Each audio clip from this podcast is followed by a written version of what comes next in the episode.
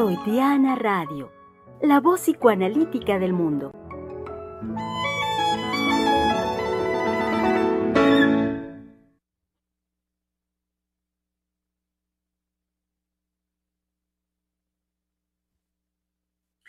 Muy buen día, querido público. Sean bienvenidos a la conversación aquí en Freudiana Radio, la voz psicoanalítica del mundo, donde eh, el día de hoy comenzamos una, ah, pues claro, una nueva semana, una eh, nueva oportunidad para relanzar la conversación y también en este sentido es posibilidad de renovar el tema mismo de esta.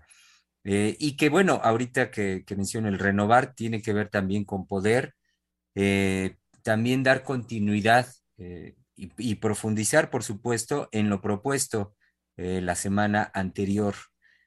Eh, saben bien, querido público, la semana anterior, eh, tomando el referente del 14 de febrero, Día del Amor y la Amistad, hicimos la conversación al respecto de ese amor, el gran ausente de nuestro tiempo, y que nos permite ello continuar esta semana ahondando al respecto con, claro, también con una particularidad y eso entonces nos, nos arrojan, proponemos eh, el, día de hoy y para esta semana como tema para la conversación, amor, el gran ausente en las formas de la sexualidad en el 2021.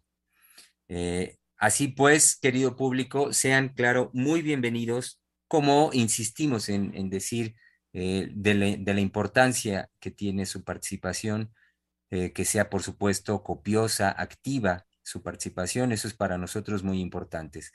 Muy importante, perdón. Así pues, sean bienvenidos sus comentarios, sus dudas, sus observaciones, sus puntos de vista, por supuesto, para esto que proponemos, para este tema que proponemos a partir de hoy y el resto de esta semana, y que es eh, amor, el gran ausente en las formas de la sexualidad eh, pues en la actualidad, en el 20, 2021, 2022 que ya estamos.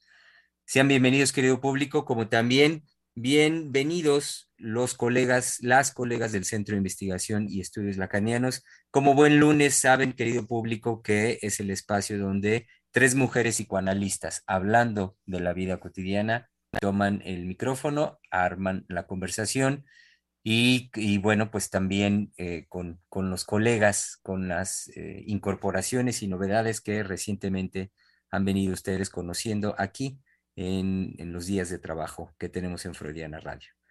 Comencemos pues saludando en el corazón mismo de Freudiana en los controles, al frente de los controles que hoy está ahí, a nuestra querida colega em, eh, que ya está lista, nuestra querida colega Sofía Xolalpa.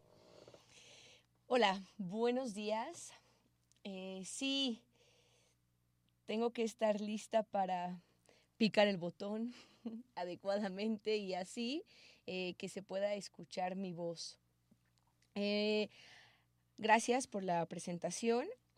Mm, hace un momento hablábamos antes de iniciar el programa con la doctora Heiser y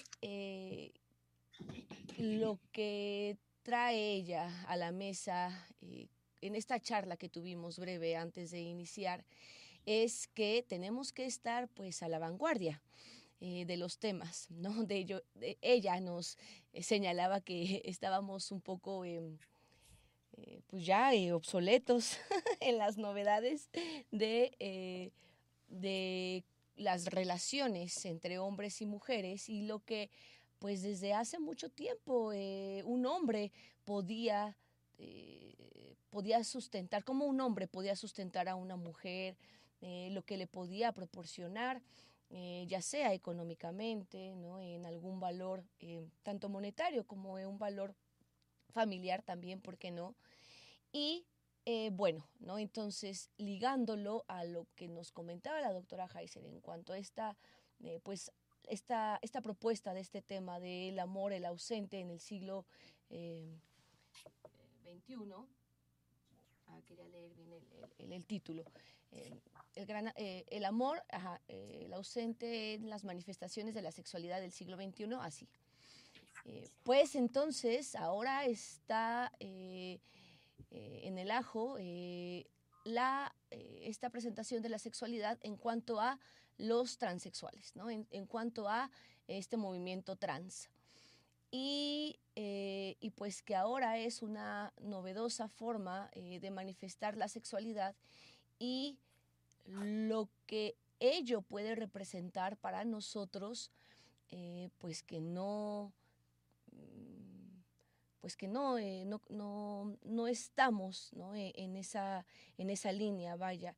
es más, Mm, me atrevo a decir, bueno, a nosotros los heterosexuales, eh, lo que puede representar el, eh, eh, pues una persona, el discurso, el cuerpo de una persona trans. Y nombro el cuerpo porque también yo pensaba en una cierta mm, pues se presentan con una cierta, este, ¿cómo decirlo? Em, cubriendo, ¿no? Eh, cubriendo algo, burlando eh, cierta forma de, bueno, soy, pero no soy. Bueno, si eran así, así, pero ya no. Pero sí sigo siendo, pues porque sigo siendo la misma persona, pero pues ahora diferente. Entonces, que también eso es una forma, eh, para mí vista así, de burla, ¿no? Y bueno, y todo lo que se puede desencadenar en este soy, pero no soy, pero sí soy, en la transexualidad, ¿no? Y que es una manifestación de la actualidad en cuanto a la sexualidad. Muy bien, de acuerdo, muy bien, bienvenida eh, Sofía, como bienvenido también nuestro querido colega eh, desde, que está, saben bien, desde Pachuca, nuestro querido colega Einar Hernández. Pues sí, así es, aquí ya tratando de hacer este, ¿cómo se le dice a esto? Eh, un, hábito de estar acá acompañando a mis colegas este, los lunes. Eh, sí, creo que pues a estas alturas ya para todos nosotros, tanto analistas como este, no analistas, la gente que nos escucha, es de alguna manera conocido, podemos observar la, la transformación que van este, que va viviendo la sexualidad en estas nuevas formas de cómo se consuma la sexualidad en el siglo XXI, ¿no? Creo que de alguna manera está ahí para todos visible.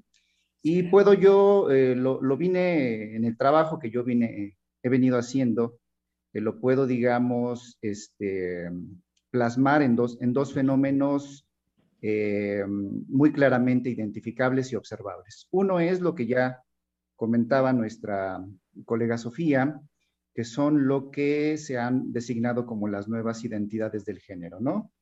Está la, identidad que ella, que este, mencionaba, la, trans, pero está la identidad lésbica, la, gay, los, bisexuales, el transvesti, todas estas eh, identidades que se les ha designado como la comunidad LGBTQ, etcétera, etcétera, ¿no? Que se agregan otras, otras más. Eh, eso por un lado, ¿no? Ese es un fenómeno, creo que ya identificable y que corre en los, en los discursos, ¿no? Y que está en boca de todos. Y por otro lado, lo que también se ha eh, designado como las nuevas formas de, prácticas sexuales y que son también eh, muchas variadas. yo aquí traigo algunas, ahorita únicamente para mencionarlas, que curiosamente, colegas, les, les, les comparto que todas son nombradas en términos eh, inglés, eh, gringos.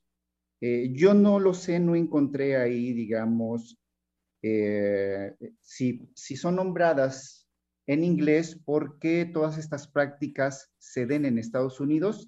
Yo encontré que no todas se dan ahí.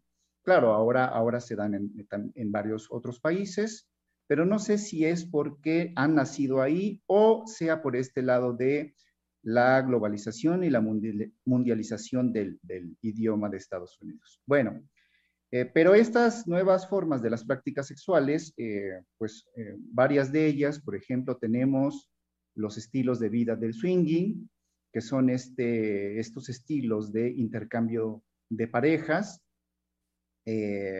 tenemos lo que se le designa como petting, que se da principalmente en adolescentes, donde vale todo salvo la, penetración.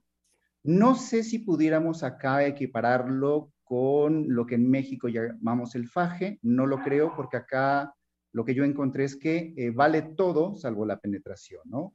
Bueno, pero eso es lo que se designa como el petting.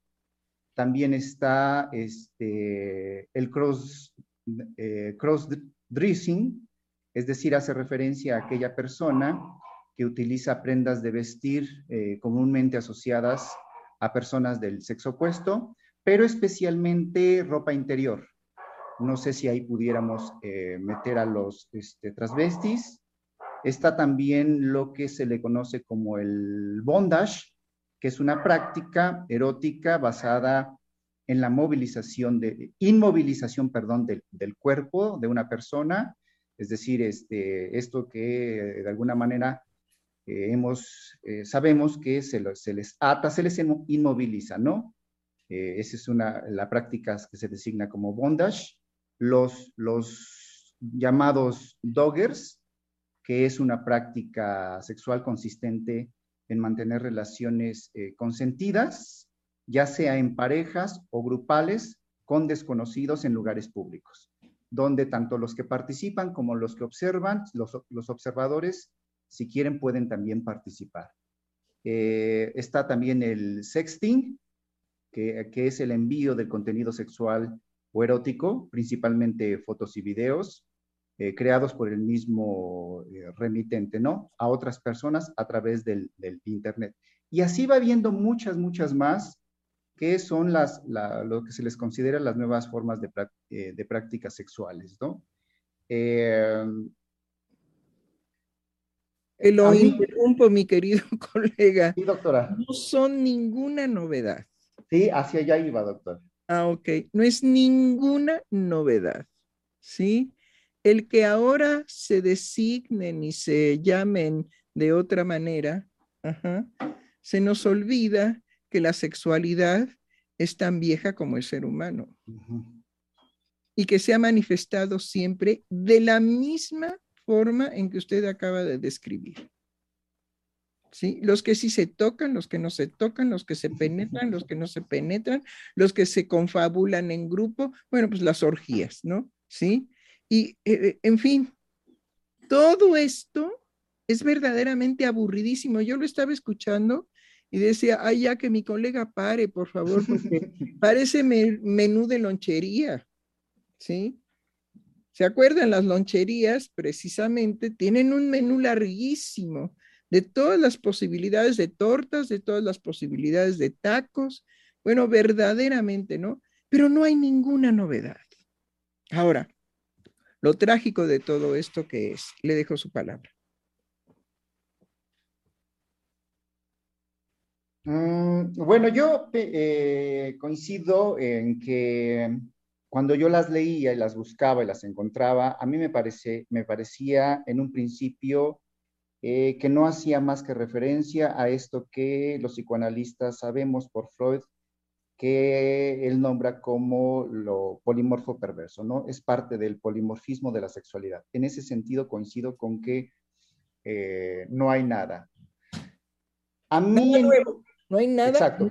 No hay nada nuevo, sí, es verdad, es verdad, sí, perdón. Pero además, déjeme decirle, porque es muy, muy, este, muy interesante toda su colección que nos puso. ¿En qué sentido es interesante?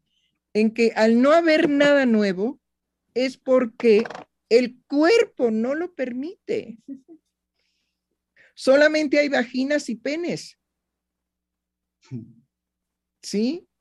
Y hay ciertas posibilidades de penetración, pero hay otras imposibilidades de penetración. Es decir, para, para ser justos. Todo está en la imaginería. Yo creo que algo que sería interesante es inventar una sexualidad en el desierto donde no hubiera otro.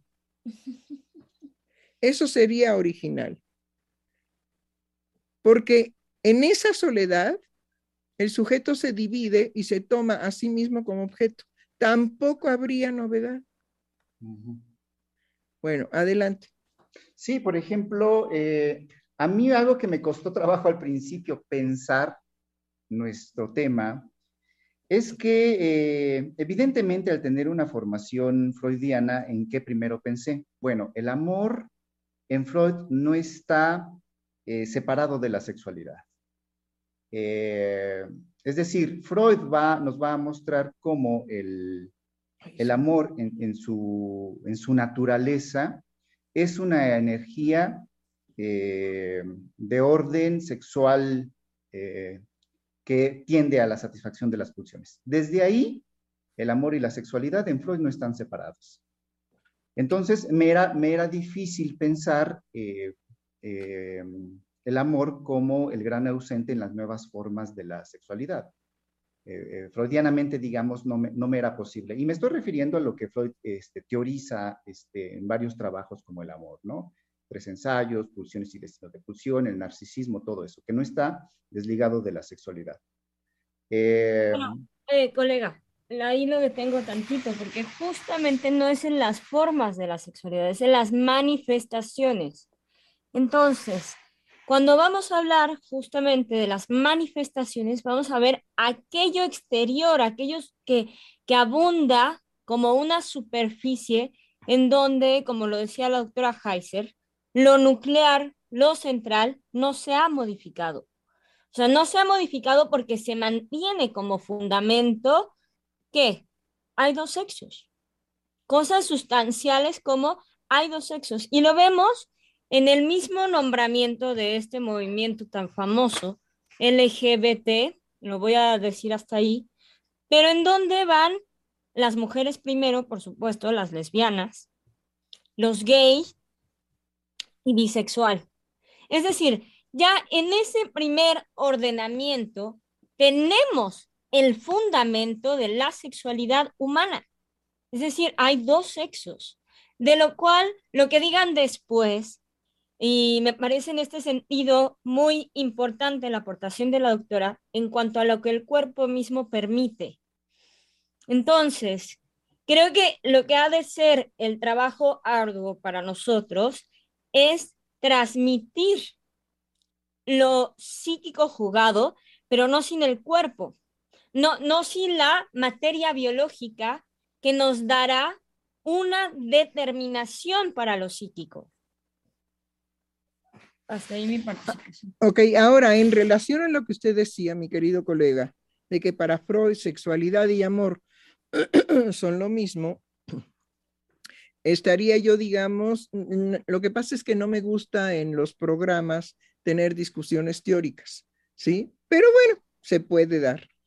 Pero en la más generalizada degradación de la vida amorosa de Freud, precisamente separa muy transparentemente, ¿sí? La sexualidad del amor. Entonces, sí, indudablemente que puede ser una eh, acepción que Freud tiene. Pero es a nosotros a los que nos corresponde poder deslindar muchas cosas que Freud enuncia en un primer desarrollo de la sexualidad y que posteriormente va avanzando, avanzando, avanzando, avanzando, ¿sí? Hasta volverla a retomar en el esquema del psicoanálisis, solamente que no lo concluye porque ahí muere. Pero entonces, ¿sí? algo que a mí me parecía más interesante que toda la nomenclatura que usted se echó, ¿sí? es que a usted se le hacía difícil pensar desde esta propuesta de Freud, ¿sí? De que amor y sexualidad van juntos, que a usted se le hacía difícil pensar la ausencia del amor. Entonces yo creo que eso está mucho, pero mucho más por encima de toda la nomenclatura, porque la nomenclatura, digamos, pues es, es un juego de cabaret, es un juego de, de, ¿cómo se llama esto? De carnaval, ¿sí? Es un juego, es a ver de qué manera eh, nombramos lo imposible de nombrar de la sexualidad humana ahí es, digamos, nuestro campo y en ese sentido es riquísimo nuestro campo. Ahora, hay que llevarlo a la condición del programa, que es la vida cotidiana.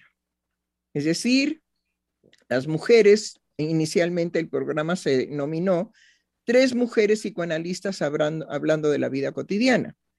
Ajá.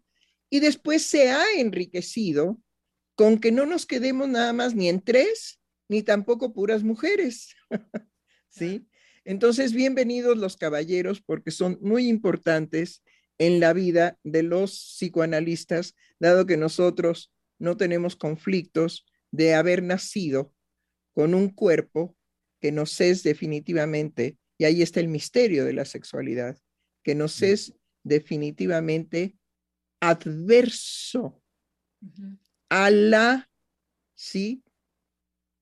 especificidad de mi entusiasmo, de mi ánimo, de mi ternura, de mi pasión, y que no puedo utilizar este cuerpo de esa manera y encuentro entonces una disociación. Ese es el punto, digamos, de la ausencia del amor en nuestro siglo.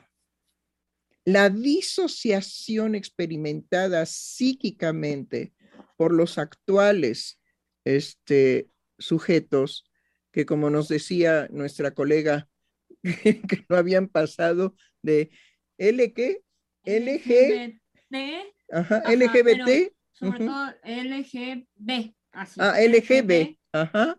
Sí.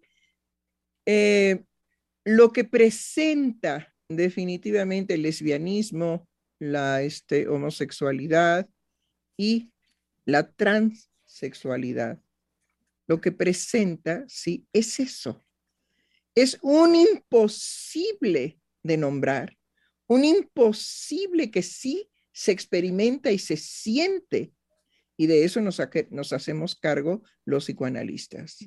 Ajá. De ese imposible, de esa contradicción que mi cuerpo no me responde en la sensación, digamos, o en la posibilidad de alcanzar un placer, no me responde, ¿sí? Con lo que mi cuerpo tiene no me responde con la vagina y no me responde con el pene. He ahí otra vez, ¿sí? Que solamente hay dos. Y eso es terrible, eso es angustiante, enajenante. Entonces, todas las demás, digamos, letritas que se le puede agregar a esa situación, ajá, pues son de carnaval, son de cabaret. ¿A qué me refiero? Cabaret como divertimento cabaret como ahí se baila y se baila al desnudo y se cuentan chistes colorados y políticos también, en fin, todo lo que es la, presencia del cabaret, que es sumamente divertida y que es creación francesa y es exquisita, ¿sí? En los franceses es exquisita. Bueno, y está, digamos, el carnaval. El carnaval y ponerse las máscaras. ¿Cuántos hombres no han aprovechado desde tiempo inmemorial el carnaval para vestirse de mujeres? De alguna manera para cumplir una prohibición en, una en un permiso, en algo que está permitido y que entonces lo podían disfrutar y gozar de esa manera. Ahora estamos en una situación mucho más álgida, mucho más dura, que son las operaciones. Es decir, estamos precisamente en lo que analíticamente tiene que trascendernos porque tenemos que crear nuevos paradigmas para abordar precisamente los efectos emocionales psíquicos de las operaciones. Sí, Giselle. Sí, eh, ahorita que acaba de transitar, doctora, a lo permitido y de lo permitido a las operaciones, me parece que justo eh, puede ser un papel importante jugado en la operación la transformación de la imagen no solo para mí mismo, sino para el otro. Eh, ¿A qué me refiero? a, que, a que justamente los sujetos no dejan de buscar en la mirada del otro. ¡Bravo!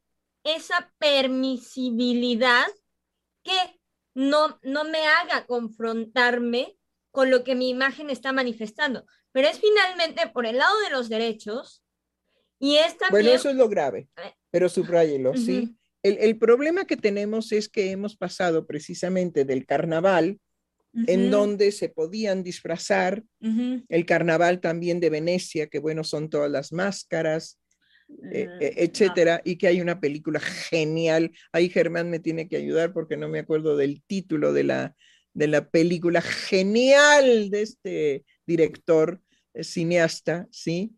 En donde nos presenta precisamente el baile de los vampiros en el carnaval de Venecia, ¿no? Sí, y escoge precisamente el carnaval. Y entonces son descubiertos porque los vampiros no se reflejan en el espejo. No hay, sí, e, es genial, es genial. No hay posibilidad del estadio del espejo. Entonces hay que cuestionar a Lacan con su creación maravillosa del estadio del espejo, porque los vampiros no tienen precisamente la experiencia del estadio del espejo, no se reflejan en el espejo. ¿Por qué? Pues porque son muertos vivientes. Entonces, uh, Lacan ahí tiene una falla. No las debe, solamente que hace rato que Lacan ha muerto.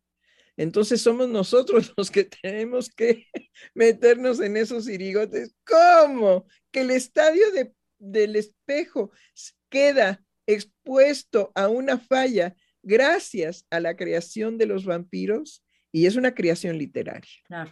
Entonces, gracias a la creación literaria, y ahí estoy de acuerdo con Freud, los poetas, los literatos, pero sobre todo los poetas se nos han adelantado. Y es que sí. Bueno, pero para que sigamos en este gusto, en esta alegría, en este ánimo que tiene que tener, digamos, el programa de lunes, porque odio que nos caigamos en la costumbrita del programa del martes. Entonces, el chiste del programa del lunes es la animosidad que pone las mujeres precisamente porque no hay varones más que Germán, ¿sí? la animosidad, pero él siempre se mantiene callado. Entonces es como existente, no existente. ¿Sí? Pero cuando invitamos a nuestro querido colega, el doctor Einar, no, pues doctor, por favor, no se vuelva ni serio, ni no, póngale de veras la sal y la pimienta al programa, porque si no, este programa no da la pauta que tiene que dar para el resto de la semana. Ya tenemos bastante con soportar a los serios del martes, que había una radio escucha que mandó precisamente a otro radio escucha que si quería verdaderamente que se respetase el orden y la palabra y primero uno y hasta que termine el uno, entonces sigue el dos y del dos el tres, que por favor se fuera a escuchar el programa de los martes. Ahora, algo genial. ¿Por qué se ha sostenido ese programa? Por su estilo. Por su estilo. Por su eh, manera aburrida de aburrir al auditorio. Pero entonces quiere decir que el aburrimiento tiene su lugar. ¿Sí? Bueno, avancemos entonces. ¿Qué tenemos para ahora? La inquietud de un psicoanalista que basándose precisamente en el decir de Freud, a él le llamaba la atención, donde estribaba la ausencia del amor en nuestro siglo XXI. Precisamente con todas estas propuestas y estas manifestaciones que no son nuevas. Justamente lo que nos presentan ahora son la problemática que hemos tenido siempre en la clínica psicoanalítica, porque es el lugar idóneo por excelencia en donde los seres humanos abren por primera vez, no en la primera sesión, ciertamente, aunque a veces sí, ajá, abren todo este conflicto de que el cuerpo y lo que se busca, digamos, como plenitud sexual, en el deseo sexual, no se encuentra, no responde el cuerpo a eso. Entonces, estamos en el meollo precisamente de la división, del cercenamiento que hay entre el cuerpo y lo que puede ser toda la complejidad de lo que es el deseo erótico. Entonces, deseo erótico no es lo mismo que deseo sexual. Sí, empecemos también por ahí. Entonces, todo lo erótico son las creaciones precisamente en el arte, en la música, en la civilización, en la cultura, en el lenguaje. Todo eso es lo erótico. Lo sexual es muy contundente.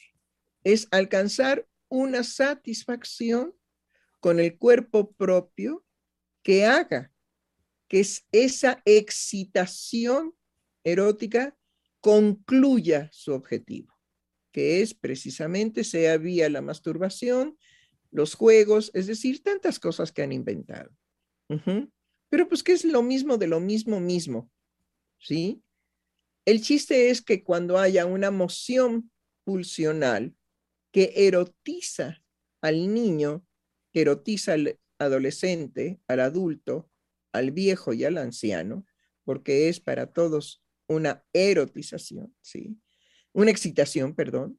Cuando el ser humano experimenta su excitación, la problemática es que el cuerpo no le sirve para gozar del otro cuerpo. Y entonces aparecen precisamente todas estas luchas. ¿Qué tenemos ahora? La ausencia del amor en el lesbianismo, la ausencia del amor en la homosexualidad, la ausencia de amor en los hermafroditas, la ausencia del amor en todas estas propuestas, porque escuchemos los discursos, analicemos los discursos. ¿Quieren, digamos, eh, conocer dónde se intenta disque poner en orden esto? Hay una serie, mm, para mí, total y absolutamente aburrida, que nuestra colega este, Giselle, que la estuvo viendo con otra compañera, con Verónica, ajá, este, y que ella les puede informar a qué serie me refiero. Y los discursos. Sí, claro, totalmente. Este, esta serie es muy, muy famosa, este, se llama Sexo en la Ciudad. Em, plantean ya toda una situación de la sociedad americana, norteamericana, bueno, gringa, porque ahorita que pienso americana dije no, norteamericana no tampoco, porque no les corresponde como único, este, único nombramiento, sino más bien la sociedad gringa. Y bueno, plantean ya una sociedad post-COVID, ajá, inmersa completamente en todo el discurso de los transexuales, y estas aparentes eh, variedad, esta aparente variedad de mezclas, ¿no? En donde lo que sí reflejan muy bien es ese gusto por querer confundir al otro. Es el gusto por querer confundir al otro. Y bueno, plantean la situación de la, eh, se supone que es un grupo de mujeres, pero siempre hay la, narrativa y la visión de una mujer, que para mi consideración es la protagonista, y este protagonista, eh, digamos, se había eh, caracterizado por tener una columna en un periódico muy famoso al respecto de hablar de del sexo en la ciudad, en la ciudad de Nueva York. Ahora que confrontan, digamos, la postura de esta mujer que hasta los 90 podía ser liberal, podía ser este, la historia de una mujer que rompe los esquemas y los estigmas al respecto del ser mujer, de la mujer moderna, propiamente, este tránsito a la mujer moderna, ahora que es confrontada a sus cuarenta y tantos, cincuenta años, que es confrontada al discurso de los jóvenes, es en donde hay el rompimiento completamente de qué fue, lo que no se aclara es cuál fue la liberación. ¿Liberación de qué? Eh, no está dicho así porque es muy una serie muy descriptiva, es muy, ¿cómo decirlo? Eh, es muy descriptiva, es muy de envolverte, de seducirte y de que ahora el paradigma que tendrás que tomar es del que no pasa nada. Ahora, eh, una de las amigas que se supone que es la abogada exitosísima, poderosísima, etcétera, etcétera, está puesta en la situación de, em, y bueno, escojo este caso porque me llamó la atención, porque tiene que ver con que esta mujer tiene un marido pusilánime, este, el, cuando por fin lo hacen aparecer, porque varios capítulos no aparece en la, en la serie, aparece ella como una mujer sola, como una mujer con su hijo ya no adolescente, ya más bien universitario, con toda la situación de la permisibilidad con respecto a los hijos, la falta de autoridad y las consecuencias de esa falta de autoridad. Por supuesto que no deja de estar la sal y la pimienta gringa, que es el conflicto permanente con los negros, este, y la imposibilidad de ejercer verdaderamente una política de, correctamente, de lo correctamente político. Es decir, como en lo cotidiano fracasa permanentemente lo correctamente político porque la diferencia se manifiesta. Entonces, esa sociedad no sabe qué hacer con la diferencia. Habrá un traspié permanente al respecto de la relación con el otro. Bueno, aparece esta mujer con su marido pusilánime, cuyo marido aparece varios capítulos adelante, y esta mujer en una situación, digamos, de que es seducida por la jefa de, la protagonista, eh, que se supone que es ahí una cosa entre transgénero, lésbica, y que dejan marcar muy bien los componentes femeninos que no puede borrarse, que no puede borrarse y que no quiere borrarse del cuerpo, de la voz y de la forma de eh, actuar. Se supone que esta mujer, eh, la jefa de un, que es eh, productora y está como conductora en un programa de radio por internet, este, seduce, seduce a la amiga, a la abogada, hay otro momento en donde eh, llega al punto de, las, de la masturbación que eh, en la serie lo hacen pasar como que eso es que ya tuvieron relaciones sexuales propiamente. Pero no se observa. Pero no se observa. Entonces, es interesante, es interesante justo porque lo que, lo que se da es un acto de masturbación, pero lo quieren llevar a que tuviera la trascendencia de cogimos, lo cual no acontece así. Entonces, vamos viendo cómo no solo se está, no solo hay la ausencia del amor, que a eso es a lo que quiero llegar. Cuando nos presentan el, al sujeto con el que está casada esta mm, abogada, y luego nos presentan una conversación entre las amigas, donde una inquiere a la otra y le dice, bueno, ¿qué? ¿Y ahora qué eres? ¿Lesbiana? Es decir, ¿qué vas a hacer con esto? Porque la descubre, porque tienen este acto sexual de masturbación en casa de la que inquiere a la amiga. Entonces, eh, le dice, ¿qué vas a hacer con esto? ¿Y qué, qué me vas a decir ahora? ¿Que eres lesbiana? Y entonces la otra dice, no sé. Pero a ver. espéreme, espéreme, espéreme ahí porque digamos es interesantísimo esto. ¿Por qué la amiga la inquiere? Fíjense bien. He ahí inmediatamente la moral gringa, ¿no? Claro. Sí, tiene que tener su condimento, la, la, la serie de la moral gringa. Entonces, como se da cuenta que la abogada y esta cosa, esta cosa que tiene aspectos, aspectos femeninos muy bien logrados, muy bien combinados, porque es así mm, fornidota. Claro. Y está rapada. Ajá. Y tiene la voz gruesa. No, no, no, no, no. Miren, de no ser que yo en algunos momentos me quedé a observar algún escenario, y eso por divertimento, porque decía, he ahí la gorila de la que yo hablo en, este, en los programas, ¿no? Claro. Es una gorilona, porque tiene un cuerpo así de gorila. Y entonces tiene todos los rasgos femeninos y tiene todos los rasgos masculinos muy bien combinados. Realmente aplauso para los gringos en la capacidad que tienen, sí, de presentarnos escenarios únicos. Yo les puedo decir que el mejor cine del mundo es el cine gringo, aunque sea de estupideces, pero son geniales como cine. No como lo que presentan, eso ya es otra cosa. Entonces, se da cuenta la mujer esta que inquiere a la abogada de que se ha metido seducida en una experiencia, pero hay una escena previa que era la que yo quería comentar porque se la brincó Giselle muy urgida de llegar al punto de por qué el amor es ausente. ¿Sí? Hay una escena previa en donde conocemos cómo es la relación sexual de la abogada con su marido. Y entonces vemos que el esposo verdaderamente, verdaderamente es como para, en serio, para meterlo al horno y rostizarlo, para que por lo menos despida un olor.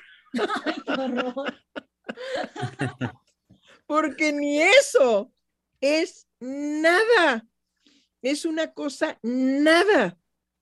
Entonces la empieza a tocar, ¿sí? Y ella se da cuenta, en ese momento cae en la cuenta de que su vida con este hombre ha sido así. La empieza a tocar y en ese momento, ah, bueno, porque así son los descubrimientos psíquicos, son intempestivos, son inesperados.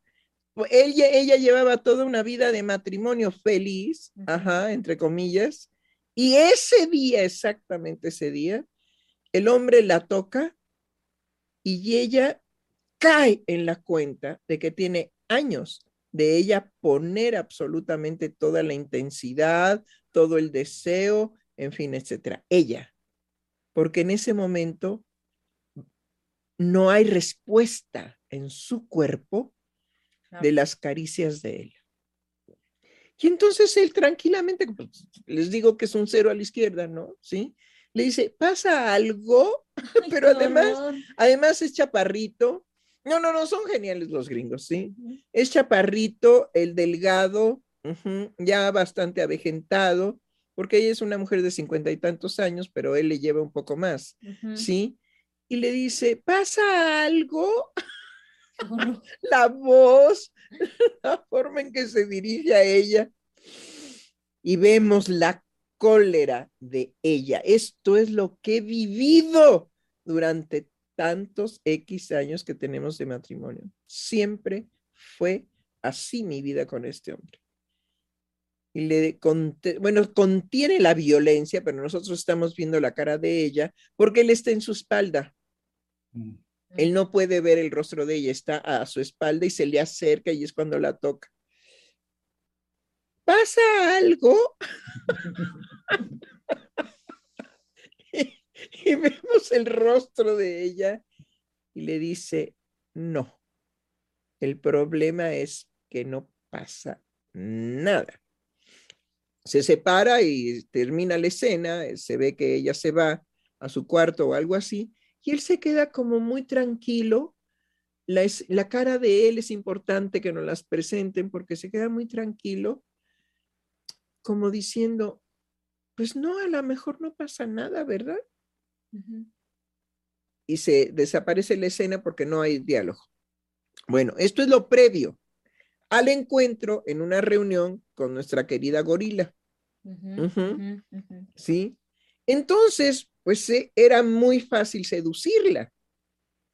Ella ya estaba con esa experiencia de esto es lo que he vivido todos estos años de matrimonio. ¿Cómo fue posible que yo me casara con esa cosa? Sí, bueno.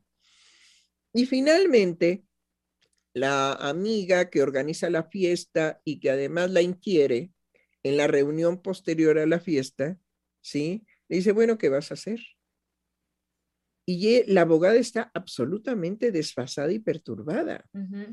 Piensen que está muy bien seleccionado el evento por la serie porque es una mujer que representa la ley es una mujer que se dedica a darle precisamente una existencia a la ley y de ser ética. Ella es una abogada destacada, pero es honesta. Entonces, puede ser muy honesta como abogada, pero ahora, siglo XXI, enfrenta esta situación. Ay, que no es ninguna novedad, por Dios. No. No es ninguna novedad. Nuestras tatarabuelas, por eso los hombres decían, este niño no es del esposo, es del lechero. y se mencionaba desde las tatarabuelas, que las tenían bien sujetas y amarradas, y sin embargo tenían, digamos, acceso a tener una vida sexual con el lechero, con el cartero, con el de la tienda, con el carnicero, con quien fuera, porque ellas podían mantener, digamos, su estatus de esposas.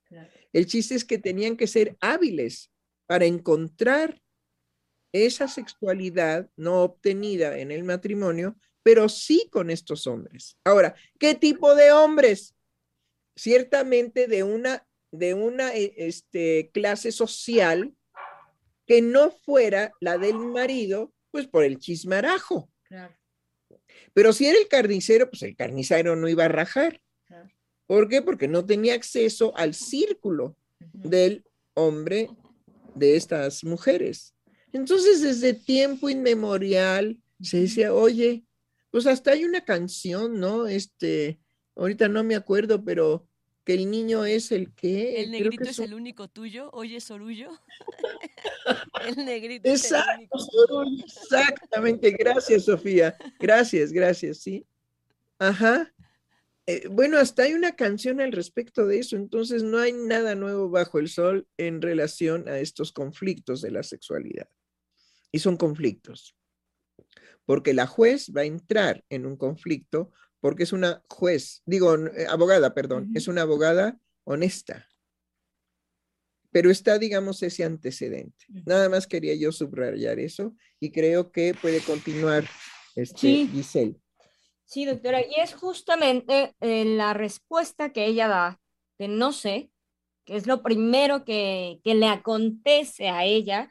Y a mí me pareció importante detenerse, detenerme en, ese punto, porque em, lo que trata también de, lo que intenta de alguna manera eh, conciliar la serie es aquí no pasa nada.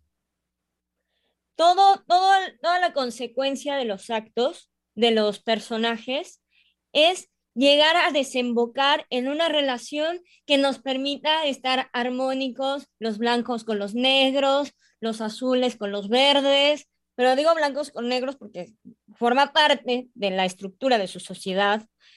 Y entonces, em, incluso el planteamiento de la pandemia es como si la pandemia no hubiera dejado rastro ninguno de, de, sí misma, ¿no? De su paso por Nueva York, que eh, pues para uno que se lo puede plantear, la muerte de uno de los personajes principales, uno inmediatamente lo relaciona con la pandemia.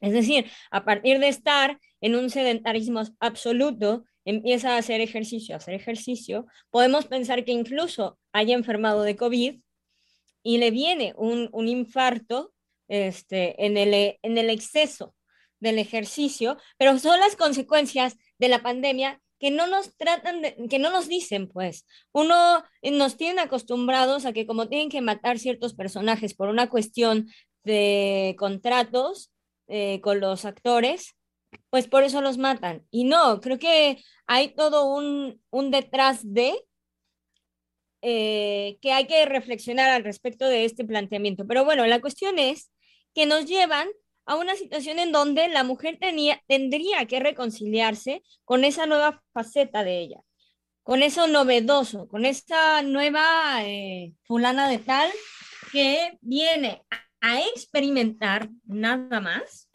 sin decirse a sí misma, sin pronunciarse respecto de esa experiencia, porque lo que estaría en cuestionamiento ahora es todo su ser a partir de esa experiencia y que no es ninguna, ninguna experiencia, digamos, fuera de lo que puede acontecer en la sexualidad humana. A eso me refiero. Y no es eh, eh, echarle, digamos, tranquilidad a la, a la situación. sino voy en contra de que ese sea la verdad de un conflicto. Claro. Es decir, no acontecen las situaciones de esa manera. Eso es absolutamente en la serie una pretensión política, absolutamente política de Estados Unidos, de querer llevar, digamos, a todo el brote crítico de la sexualidad en la actualidad y que lo crítico de, de las manifestaciones de la sexualidad humana en la actualidad es la ausencia del amor. Y no lo tocan. No tocan para nada el asunto amoroso en por qué esa abogada acepta en esta fiesta la seducción de esta mujer que tiene, digamos, en la imagen, tiene el conjunto de los dos sexos. Y que definitivamente no hay propiamente una penetración o una relación más, este, más detallada de la, del lesbianismo, sino simplemente la masturba. Pero el solo hecho, perdón, el solo hecho de que sea una mujer con esas características que une en su imagen los dos sexos, eso es lo que es interesante. Sí, adelante, doctor. Sí, sí, sí, sí, es que todo lo que venía trabajando antes de, que Giselle nos, nos compartiera la, la, serie y lo que ella también desarrolló, lo que me hacen pensar las dos es que creo que nos hemos ido en la finta eh, en que se ha tratado de la unión de los cuerpos. Eh, cuando usted señala anteriormente, doctora, que el cuerpo no alcanza, inmediatamente me llevó, me llevó a eso, ¿no? Y creo que la serie también lo presenta muy bien cuando, cuando usted nos narra el encuentro de, esta mujer con su esposo y bueno, todo lo que representó para ella al darse cuenta de que había vivido así con este hombre. Eh, ¿cómo, creo que la ausencia de amor está en que, insisto, nos hemos ido en, la finta en que, se, en que únicamente eh, se... que para tener acceso al amor se trataba del encuentro de los cuerpos, sea a nivel del matrimonio, sea a nivel del noviazgo, este, sea a nivel, digamos, eh, pues sí, de, relaciones libres, etcétera, etcétera. Pero si, si, si voy cayendo en la cuenta, es que justamente lo que, lo que muestra la sexualidad eh, actual es que hay, hay una carencia de amor porque se limita únicamente a este, este encuentro de los cuerpos. Y eh, no está esta dimensión que, por ejemplo, creo que sí abrió eh, esta escena de la, de la serie, en donde ella, al darse cuenta de eso, justamente como decía Giselle, le tendría que haber abierto a ella otra posibilidad, justamente de, eh, he vivido así, y esto por qué, pero en donde ella tendría que replantearse lo que está más allá de, estos dos cuerpos. No sé si, si, si me explico. Sí, sí, sí, sí, sí, es decir, exacto. Eso es lo que este, usted plantea cuando dice, si para Freud sexualidad y amor van juntos, entonces, quiere decir que en el momento del desencadenamiento de la excitación y de la búsqueda de la descarga, la primer forma de descarga de la sexualidad por esa excitación es la masturbación. Es la primeritititita forma. Y lo llevan los niños desde muy pequeños y los llevan los adolescentes. Y lo llevan, digamos, a lo largo de sus vidas una cantidad de seres absolutamente armónicos con su sexualidad. Fue la iglesia la que definitivamente desde tiempo inmemorial también entre los judíos se sanciona el onanismo porque el onanismo ponía al pueblo de Israel en peligro de no reproducción. Entonces fue sancionado y sentenciado a que Dios iba a mandar todas las este, pestes y todos los castigos habidos y por haber por el onanismo. Y eso se hereda, se hereda porque nuestra religión católica es judío-cristiana. Y ahí aparece, digamos, que el onanismo, que la masturbación, que alcanzar la satisfacción erótica por medio de la masturbación era pecado mortal. Entonces vemos cómo se han venido infiltrando en la cuestión de la sexualidad normas morales, porque una vez que aparece un impulso sexual, véanlo en los kinder. Los niños tienen impulsos sexuales en el kinder y puede manifestarse, digamos, con irle a jalar el pelo a la niña o abrazarla fuertemente, ¿sí? O qué sé yo. Y ahorita que dice esto, doctora, justo como la moralidad, la moral, no va a ser suficiente para detener el impulso sexual. No, no, no, imposible. No es la vía. Justo me acabo de acordar en la escena donde esta mujer, eh, la gorila, está masturbando a la abogada, están en, la, en el departamento de la protagonista, esta rubia. Ella estaba, la protagonista estaba convaleciente de una operación de cadera, no se podía levantar y la abogada había quedado de cuidarla. Mientras la está cuidando, llega la, la gorila, toca y le dice, traigo mezcal y traigo tal para fulana. Y le dice, ¿por qué no me lo invitas a mí? Las puertas del departamento están abiertas y entonces se despierta por el olor de marihuana que estaban fumando las, este, las dos mujeres en la cocina. Eh, la protagonista se despierta y quiere ir a, a orinar. Entonces llama a la otra, no llega y se da cuenta por un espejo que este, la gorila está masturbando a la otra y entonces ella dice, bueno, yo tengo que orinar, ¿no? Y pasa de largo, este, busca orinar en un, en un recipiente de vidrio que tenía a la mano y finalmente derrama, eh, se le cae el, se le caen los orines en la cama. Es toda la representación del erotismo de la protagonista de mirar y dejar correr la escena de ella mirando a su jefa masturbando a la amiga. Así es. Entonces, cuando la inquiere con esta fuerza de, ahora que eres, me vas a decir que eres lesbiana o qué, que contigo, lo que se encubre es justamente esa anuencia de ser el tercero y el tercero que observa la situación sexual en lugar de pegar un grito, por ejemplo. Es decir, es toda esta moral en donde yo me voy a encubrir de aquello que me presente. Y también es una idea de querer presentar esta manifestación sexual como hagas lo que hagas, no te salvas. Como si fuera invasiva, como si el ser humano no pudiera hacer resistencia de ello. Pero sobre todo, digamos, ahí en el escenario, ok, Sofía, ahorita le doy la palabra, este, en el escenario está ausente totalmente cualquier manifestación Cualquiera, sí. Amorosa. No hay amor. Sí, Sofía.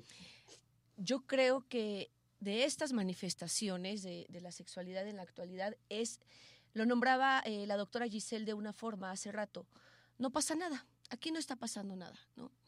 Eh, yo recuerdo que eh, de esta serie de la que hablan, yo llegué a ver algunos capítulos antes, este, creo que esto, esta serie, esta, esta nueva versión, ¿no? Es post, ¿no? Post pandemia, eh, yo llegué a ver unos capítulos antes y ahora recordé que esta abogada, eh, la, su personaje era de rectitud, ¿no? Si lo queremos ver así. Eh, de hecho, ella muchas veces enfrentaba a su amiga, a la protagonista, a la que mataron también, las enfrentaba en un reproche hacia cómo manejaban su sexualidad.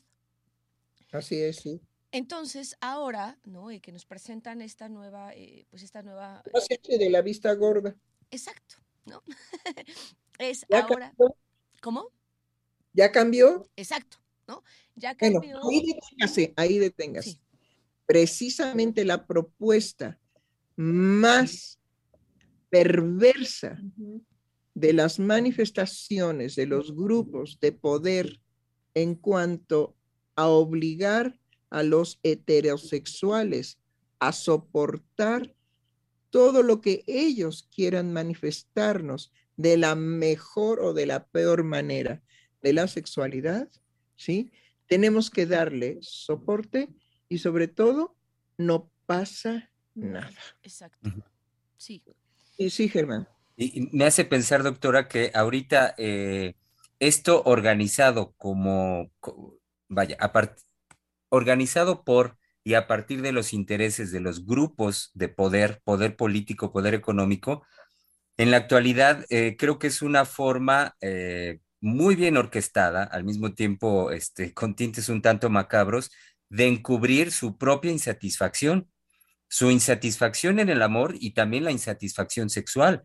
Eh, lo pienso también por, por cómo en un punto concluyente al que va llegando Freud eh, sobre la más generalizada degradación de la vida amorosa, es decir, bueno, la impotencia psíquica, que es aspecto central que, él va desarrollando en el texto, y, lo desarrolla como una de las problemáticas más acuciantes en la clínica misma, dice algo Freud tremendo, dice, de hecho está más difundida en el hombre de cultura, en la cultura, de lo que se cree y de lo que se dice.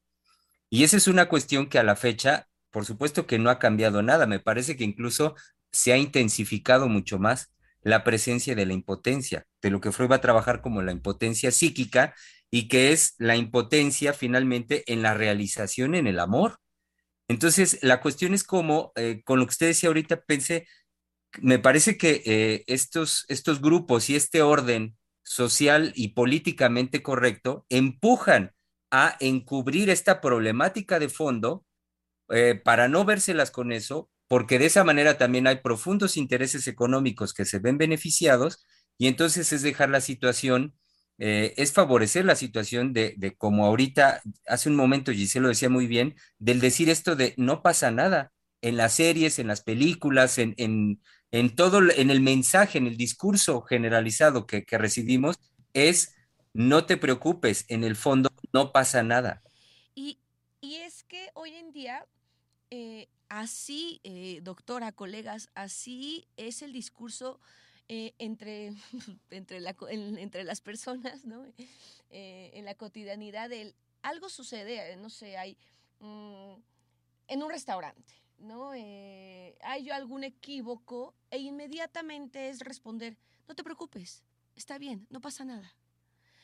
Mm, no en esta deferencia de, eh, de, ah, nos podemos equivocar o, ah, bueno, eh, la situación está bien, no, sino en inmediatamente por lo que sea responder, no te preocupes, está bien, no pasa nada. Bueno, en esa situación de estar favoreciendo que no pasa nada, nosotros vimos cómo se empezó a crear el síntoma precisamente Primero, de la depresión. Después, anorexia y bulimia. Y de, en el inter de estas dos manifestaciones de la depresión, estuvo la presencia de la amenaza del SIDA. Muerte por medio de la sexualidad prohibida, porque fue adjudicada inmediatamente a los homosexuales. Y fueron perseguidos precisamente por eso. He ahí cómo se manipula la sexualidad por intereses político-económicos. Porque crear, digamos, una enfermedad inmune, es decir, sin defensas ante el bicho de la, este, ¿cómo se llama? Eh, el virus de la deficiencia humana. Ah, exactamente, el virus de el VIH, exactamente, ¿sí? Bueno, sabemos que detrás están los laboratorios.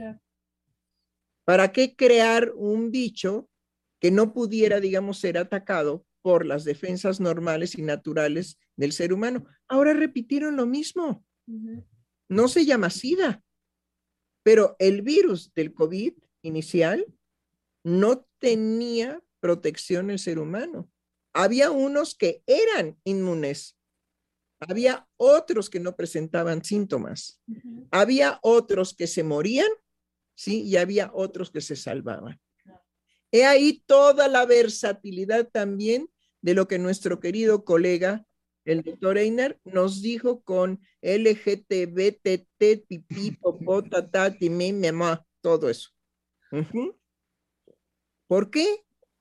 Porque definitivamente sabemos que si algo mueve al mundo más allá del propio mundo es la sexualidad humana.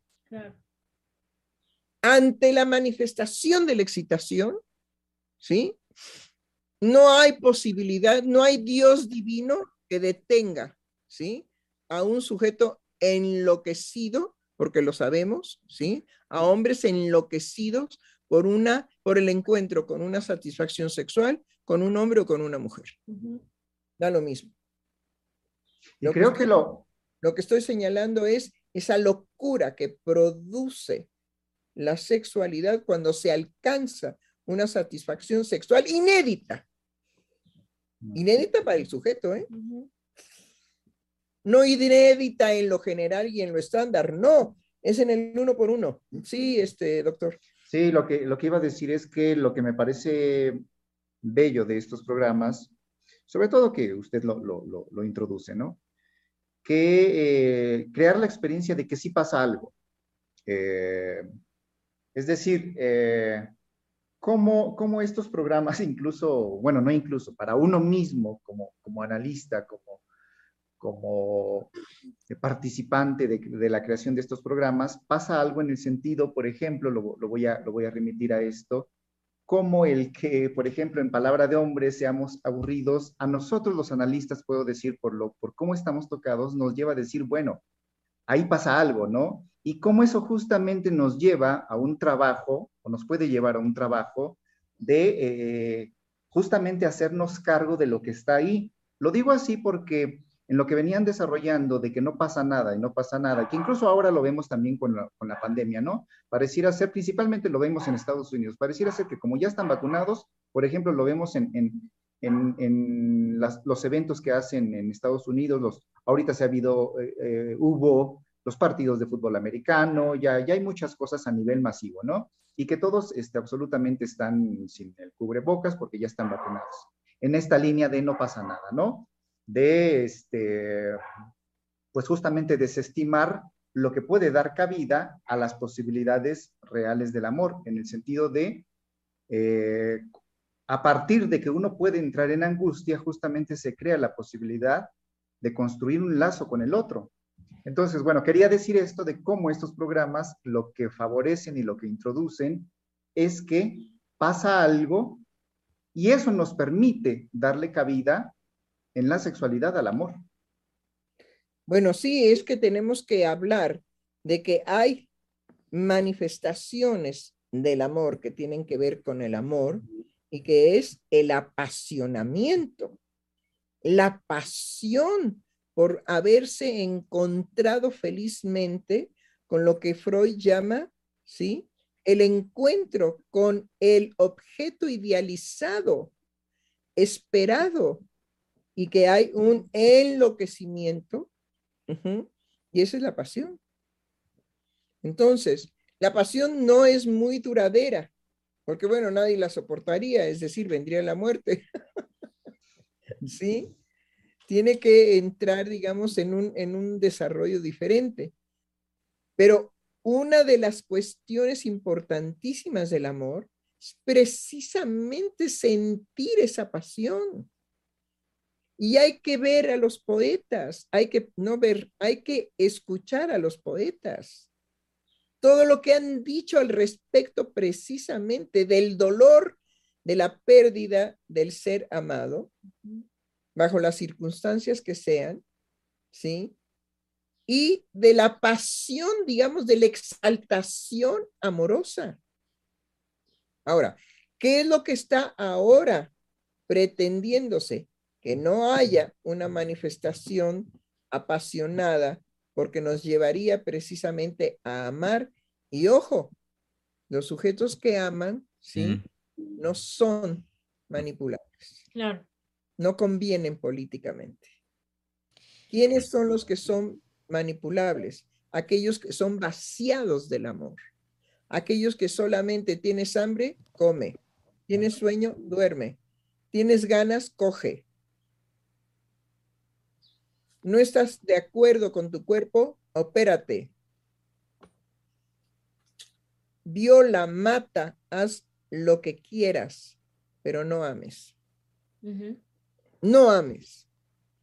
porque cuando el hombre, el ser humano, lo uso genérico, cuando el hombre, el ser humano, ama, no es manipulable.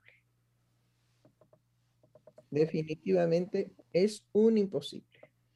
Sí, y ahora también eh, se utiliza este discurso de esta frase del desapego. Ah, sí, claro, eh, enalteciendo el desapego. Y me resuena...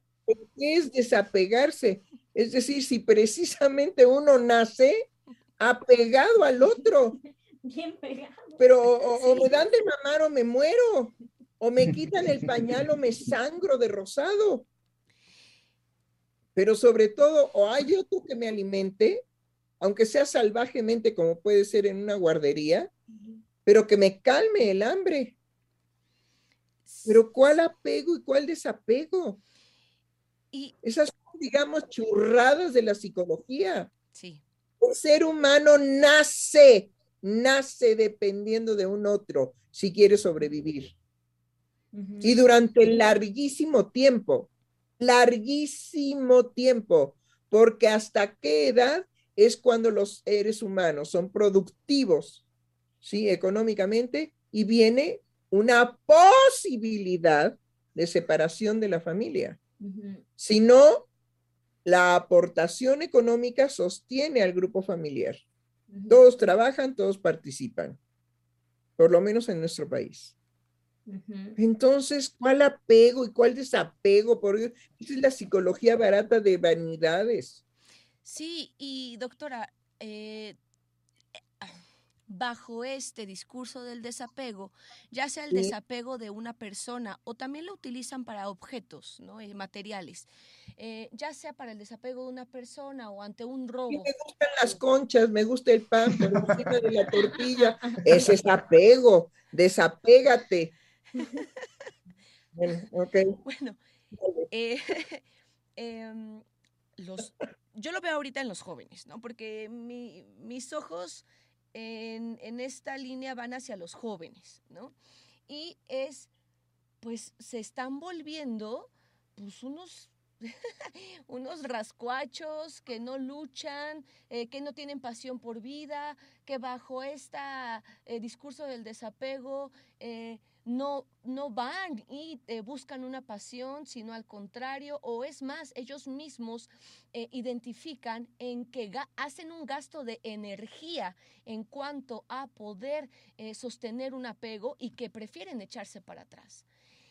Y yo lo lanzo a la línea de los jóvenes porque, pues, usted lo mencionaba, doctora Heiser, ahorita, manipulable es quien, quien no ama, Manipulable es quien eh, puede regirse bajo esta línea del desapego, quien no tiene pasiones, ¿no? Quien se puede echar para atrás. Y, bueno, ¿no? Eh, hay una cosa que hay que subrayar. ¿Por qué los jóvenes aceptan que se les pongan títulos a sus conductas? Porque desde tiempo inmemorial, es decir, desde hace mucho, mucho tiempo, la forma de gobernar en México fue precisamente destruir la juventud. ¿Y cómo empezaron a destruirla? Por medio de las drogas. Es decir, la debilidad mental que existe ahora en los jóvenes está, digamos, inicialmente, nosotros lo sabemos, por la caída de lo que era precisamente la presencia patriarcal. Esa caída patriarcal ha desencadenado la indiferencia absoluta de los jóvenes. ¿Y que tenemos? Suicidios. ¿Y que tenemos? Adictos. ¿Y que tenemos? Gente deprimida. Bueno, entonces, hay un aspecto del patriarcado que nunca se habla, que siempre se oculta, de lo ordenador benéfico que fue y de que un patriarca podía ser amorosísimo. No, nada más lo que las féminas han decidido ver del patriarcado. Y yo creo que lo que ven es nada más la crueldad del hombre, el abuso del hombre, la fuerza del hombre, ¿sí? El placer erótico de te piso y te aviento porque así era, no, sí. Te tomo y te aviento porque ya no me sirves para nada, pero exijo la virginidad en las mujeres. Bueno, en fin, todo lo que las féminas pueden decir del patriarcado y todo lo que sí construyó el patriarcado, ¿qué? Ah, no, no, puro malo, puro malo, puro malo. Bueno, cuando somos así, ¿qué pasa? Lo que yo quería presentar es cómo cuando hay una represión de ese nivel, los seres humanos hacemos síntomas y hacemos síntomas mucho más severos y más graves. ¿Sí? Como fue la anorexia, la bulimia, el SIDA, etcétera. ¿Sí? Y ahora, indudablemente que tienen que atacar la defensas, las defensas naturales del organismo. Hay que debilitarlo. ¿Y que han creado? Una vacuna que no es vacuna. Nada más evitamos que te agraves, es decir, que padezcas una enfermedad, pero en vías respiratorias altas, no en vías respiratorias bajas. Nada más. Y eso distrae, digamos, la, el proceso que al, que sí hay que poner atención, que es el, todo el proceso inflamatorio, porque el hecho de que esté en vías, vías respiratorias bajas o altas no quita el proceso inflamatorio del organismo en general. Ok, y qué sabemos, aunque sea, digamos, muy precario nuestro saber. La inflamación es la causa del agravamiento de cualquier manifestación de enfermedad la inflamación. Entonces muere el ser humano por inflamación, porque todos los órganos están inflamados. Entonces, no, hay manera, digamos, de solucionar eso. Pero ¿a qué vamos con todo esto? Porque ya vamos llegando al final del programa. La ausencia del amor en todas las manifestaciones actuales de la sexualidad humana que no son novedosas, que la novedad es la ausencia del amor. Y mientras esto continúe, vamos a pagarlo caro, porque el ser humano sin amor es un animal salvaje. Salvaje. Pero animal salvaje quiere decir que cuando el tigre ataca a la gacela, ¿sí? No está pensando, híjole, pobrecita gacela, la voy a hacer sufrir pero el ser humano sí tiene la posibilidad de eso. Y eso es el amor, digamos, al otro. Entonces, sin amor nos volvemos tigres, leones eh, y, todo lo que quieran carnívoros, hasta dinosaurios. Y, peor, porque ahorita que, que, la escuchaba, doctora, tiene el ser humano no solo la posibilidad de decir pobrecito el otro, sino también de disfrutar de una manera en la que no va a disfrutar un, este, un, león, un tigre, el dañar al otro. Ah, no, eso ya es la sofisticación de las formas de placer erótico, señores. La satisfacción sexual en el sufrimiento del otro que yo le puedo proporcionar, ¿sí? Ya son las sofisticaciones de la sexualidad.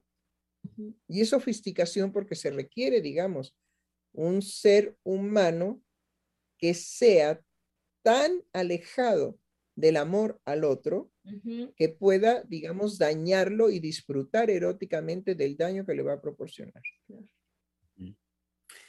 Eh, eh, doctora, colega, si me permite nada más, eh, antes de terminar, dar lectura a un par de mensajes que recibimos hoy de nuestro público Radio Escucha. Analicet Martínez que nos dijo, buenos días, mis queridos doctores. Y también Johan Medina que dijo, buenos días doctores, en estos temas me hace falta conocimiento para dar un punto de vista, pero me hago presente con un saludo y dando las gracias por sus conocimientos. Hay una cosa, digamos, a nuestro público radio escucha. No queremos que sean eruditos. Precisamente por eso no me gusta utilizar la teoría psicoanalítica, es muy compleja y muy difícil.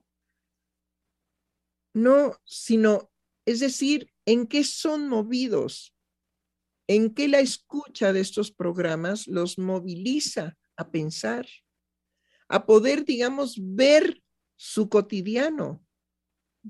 Así esto les despeja lo que siempre se oculta en las series gringas, principalmente, que son las que consumimos, a lo que se oculta en los juegos que, que desarrollan la inteligencia. Y bueno, Dios mío, ¿cuál inteligencia? ¿Sí? Si los juegos no fueran una forma de aislamiento, ajá, podríamos pensar que entonces benefician la inteligencia, pero un sujeto inteligente lo que menos va a hacer es aislarse. Claro. Hay una carencia de relación, de diálogo, no se conversa ya en la actualidad. ¿Para qué? Ya no tengo nada que decir. Me puedo pelear con varios a través del teléfono. Toda mi agresividad puede canalizarse perfectamente en el celular. Ajá, insultar al otro, en fin. Entonces, no se trata de que a ustedes les falte conocimiento, sino ojalá logremos que al carecer de manifestaciones teóricas, podamos movilizar a nuestros radioescuchas a que piensen y a que analicen, porque tienen la capacidad de análisis de su circunstancia y que esa la podamos comentar. O inclusive vivencias, anécdotas. En fin, eso es para que no crean que estamos en una escuela, en donde para abrir la boca necesitamos saber. Ahora, el ser humano siempre sabe lo que le acontece en relación a la sexualidad. Siempre lo sabe. Cuando llegan, digamos, al consultorio, nosotros no les, no les pedimos títulos o maestrías o doctorados para poder analizarse. Llevan su sufrimiento en su decir, llevan su padecer en su decir. Entonces, bueno, pues participen. En eso quedamos. Muy bien, muy bien, doctora. Y pues eh, terminamos por el día de hoy y nos escuchamos el día de mañana. Muy bien, en los no aburridos.